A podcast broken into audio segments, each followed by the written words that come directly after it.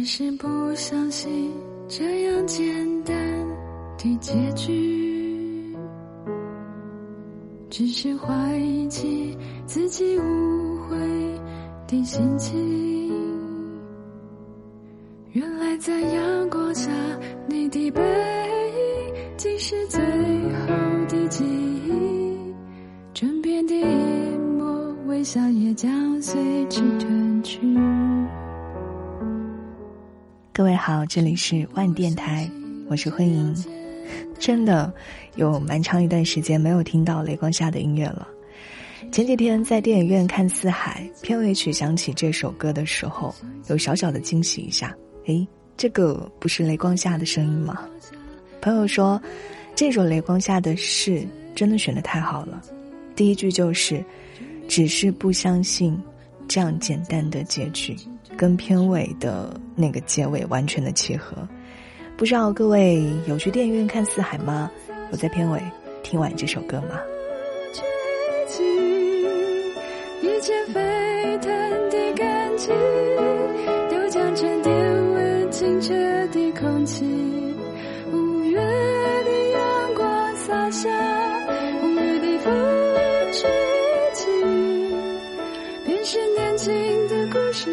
事。潇洒的主角，你我就像散开在风中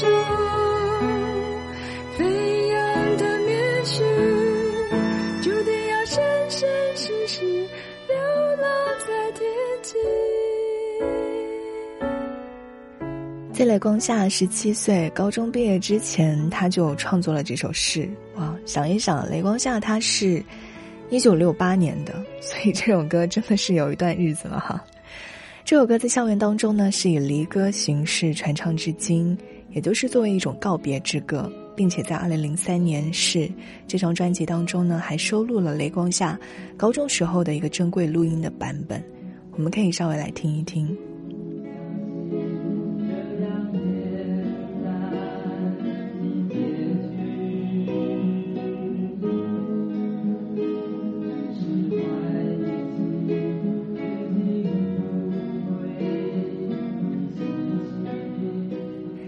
在准备这期节目的时候，其实有上网看很多的大量的关于雷光下的一些资料，有很多的乐评人就提出了自己的一些感受。有一个乐评人说，有的时候他音乐当中呈现的那种清冷的质感，就像是少年时代你怎么都读不懂的意识流小说；有时候你又觉得他的音乐像是一个美丽的幻梦，那些曲折的幽微的幻觉和梦境，完全。顺着他的声音流淌过来，我还记得我第一次听雷光下的场景，是在下班回家的路上。嗯，呃，我后面再来说为什么会记得那么清楚哈，就是我打开了一个常听的电台，主持人在说话的时候，先是一个非常宁静清澈的海浪声，拍打着海面，像是落日之后的大海，一切都在恢复平静的样子。然后呢，浅浅的钢琴进入，依然配合着海浪，不知不觉就被这个钢琴的温柔所覆盖。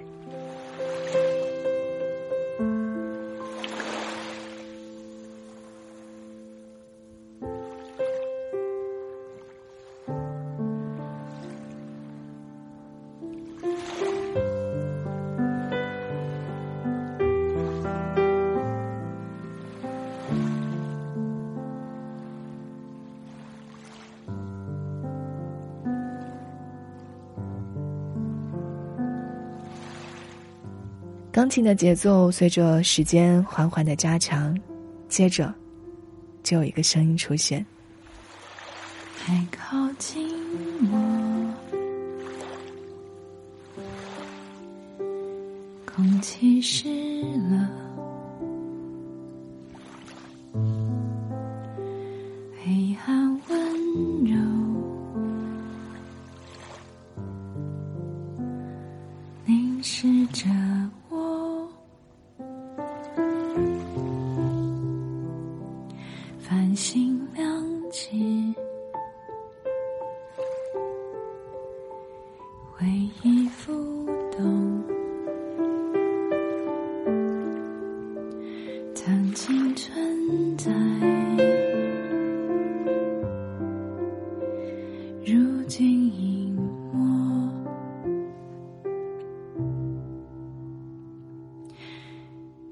不是我的心，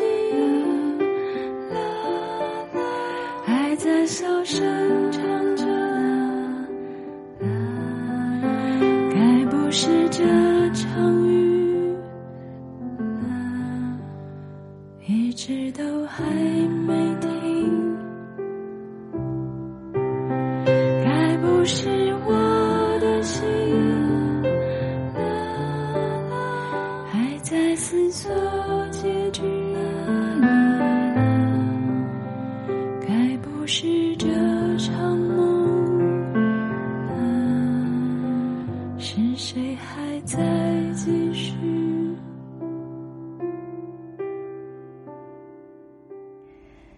这个就是我听到的雷光下的第一首歌《黑暗之光》，在我二十三岁那一年。此后呢，我也是经常在节目当中播放这首歌。为什么我会对这首歌的印象特别深刻？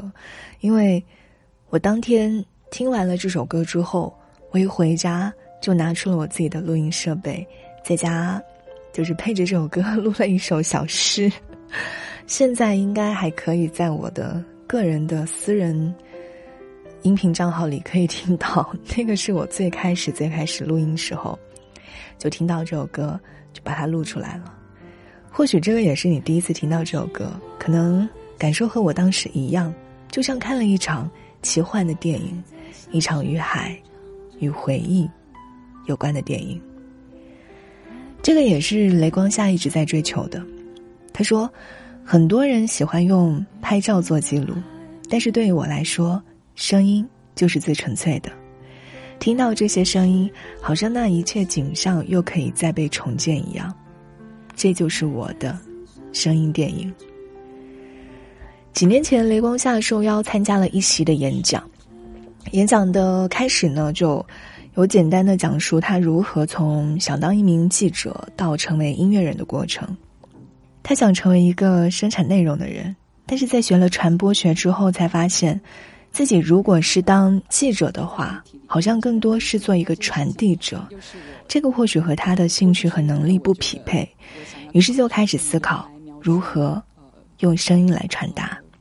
兴趣片段，以前也有个梦想是想要当电影导演，但是后来发现自己其实并没有在影像上有特别的天分，所以我就在想，如果我可以把我所擅长的、我理解的音乐或声音部分，它本身的组织就可以成为一部。很棒的声音电影的话，那会是如何呢？所以我就开始收集声音的工作。后来呢，雷光夏会拿着录音机，戴着耳机到各地去观察不同的人，并且默默的拿着麦克风记录下来。有一天，他旅行到了法国的巴黎，点击录音，那个地方是游乐场，有孩子们玩闹的声音，有手摇琴的声音。接下来呢，进入到小巷，他远远的听到了好听的钢琴声，录了好一会儿，那个钢琴声越弹越激烈，越弹越煽情，雷光夏都听呆了。大概五分钟之后，钢琴结束了，雷光夏又收起他的录音器材，才发现自己的包包拉链开了，因为包包里面没有任何东西，所以他不知道是否有小偷来过，所以他就倒放了他的录音，也确实听到了。拉链就是拉开的声音，小偷行窃留下的证据，是一段还蛮嗯挺有趣的经历的。所以他到各个地方旅游呢，都会录下这些日常的琐碎的事情，比如说在西班牙的一个小镇录了一段 flamingo 的声音，又或者是在教堂门口录了一段钟鸣，甚至他把录音机交给了一个年轻的男孩，让男孩带出去录音。雷光下通过录音听到了男孩一天的生活。以上的这些声音都被雷光下写在了一首歌里，一起来听到这首歌《清晨旅行》。无法相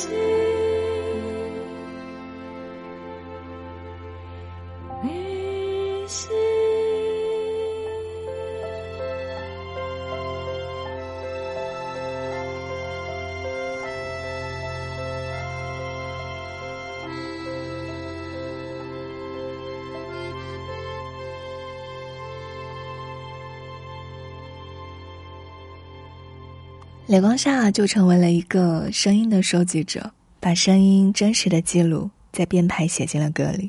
从一开始，他就是这样坚持创作的。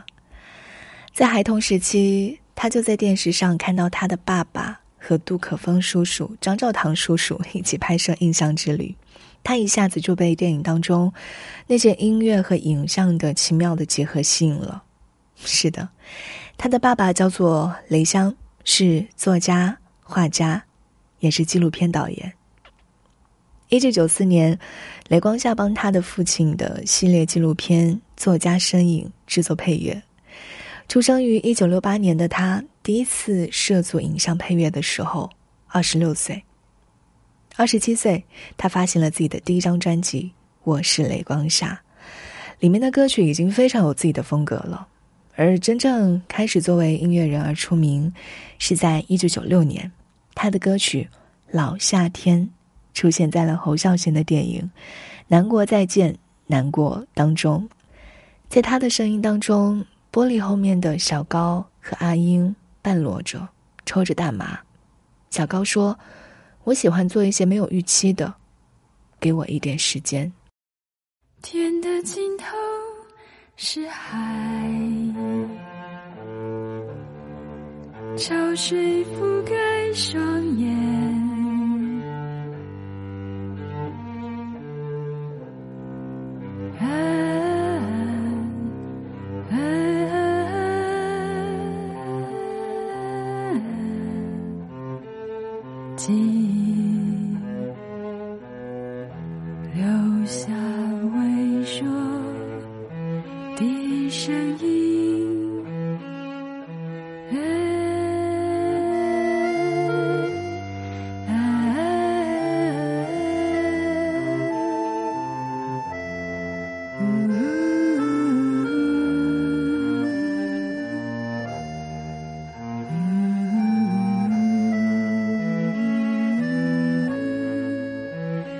一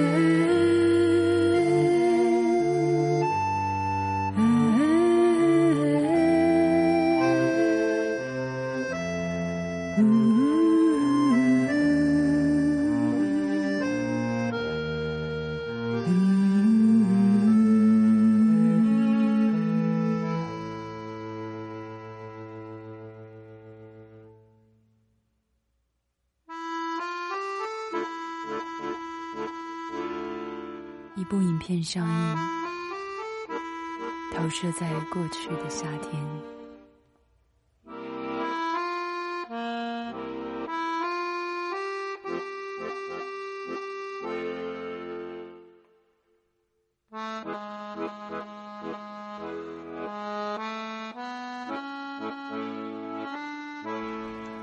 雷光夏和导演侯孝贤的合作不止一次。两年之后，他还为侯孝贤的《海上花》创作了同名的主题曲《海上花》。二零一零年，他为侯孝贤监制的电影《第三十六个故事》配乐。他和音乐人侯志坚组成了 Big Sound 雷侯乐团，承包了影片当中所有的配乐。他们一起制作了一张跳脱电影原声带传统概念的音乐专辑。所以，从电影开拍的时候。他们就不只是为了场景设计音乐，而是想尝试一种多元合作的概念。最终呢，在第三十六个故事的原声带中，并不是所有的歌曲都曾经出现在电影中。他也是为这部电影献唱了主题曲《第三十六个故事》，获得了金马奖最佳原创歌曲奖。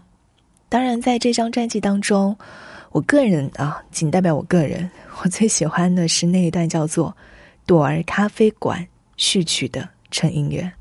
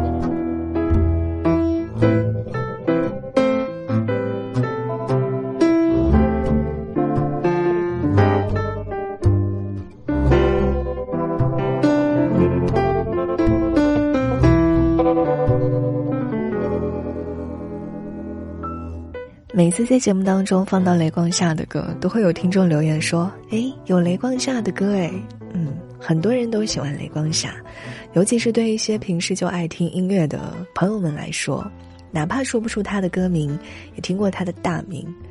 会有人给他以及同类型的台湾女歌手贴上对应的标签，什么谁谁谁像大海，谁谁谁像星空，谁谁又像宇宙，什么之类的，用一种很虚无的这种形容来，来给他们贴标签吧。但我觉得雷光下都是这些大海也好，星空也好，宇宙也好，都很符合他的气质。台湾很有名的电台主持人马世芳，在提到雷光下的时候，说了这么一种感受。他说：“雷光下的声音带着非常强烈的画面感，你听他唱，你闭上眼睛，你就看到了那个画面浮现出来，你就跟着他的歌声，你觉得你整个人，好像也跟着漂浮起来。”这种形容很到位。一九九九年，在雷光下的第二张个人专辑有一首歌叫做《原谅》，这首歌呢也是让他拿下了金曲奖的最佳作词奖，也应该是金曲奖这个奖项有史以来字数最少的作品。是这个是马世芳在，呃几年之前节目当中介绍的，我不知道现在变了没有哈。《原谅》这首歌呢，用了一系列的象征和比喻去书写分离。原谅这个动词。似乎也代表着释放，很多东西可以放下了。我却原谅了你，像海洋原谅了鱼，它就是有这么大的一个包容。那么接下来呢，我们就一起来听到这首来自于雷光下的《原谅》。我却原谅了你，像海洋原谅了鱼。是在月光下流动着语言，说我已原谅了你。晚霞没了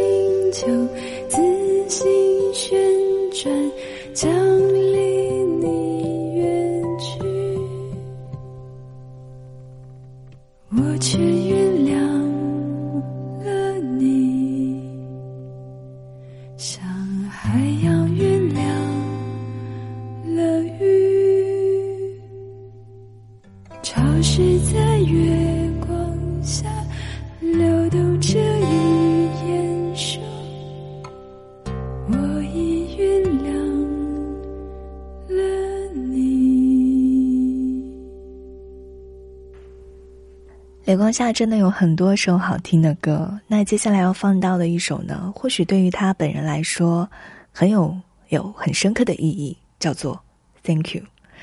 这首歌呢是写给他居住了三十年的老房子的，他的老家的老房子是一个木房子，是一所大概有六十年的很老的木房子，所以呢也有白蚁，走在木板上的时候会有那种吱嘎吱嘎的声音。好像木地板都快要破掉了，书架也是歪的，可是这个木房子外面有好漂亮的一片树林包围着它，在那个小小的院子里，雷光下养了两条狗。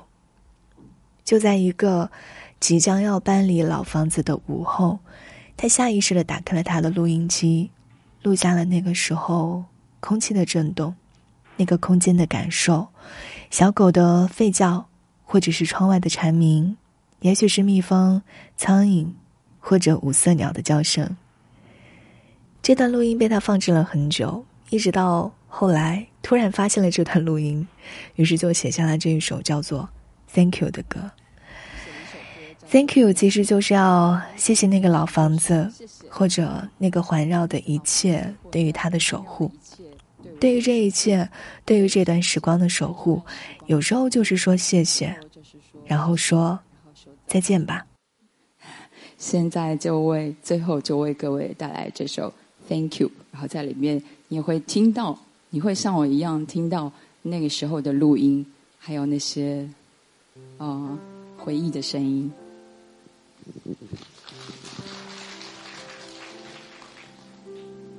在这个早晨，一切如常，寂静的天窗洒落阳光，将不再遮蔽，不再逃避。有些话我从没对你说过。门前的单车驶向何方？窗口的小花轻轻摇晃。说过不为你唱伤心的歌。因为我不能是从前的我，谢谢你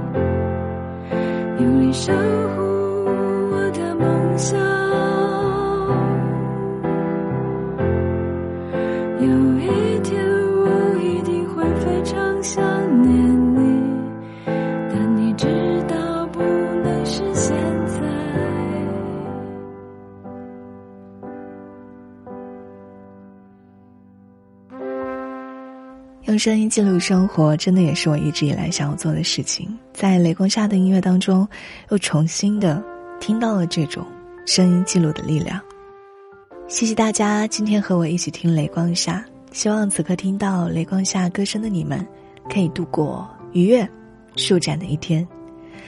今天呢，对于很多朋友来说，也是开工的第一天，对，就是我开工的第一天。在第一天，总是会充满着很多的期待，祝大家的期待都一一努力的实现。新年快乐！今天的节目就到这里，我是慧英，祝你今天愉快。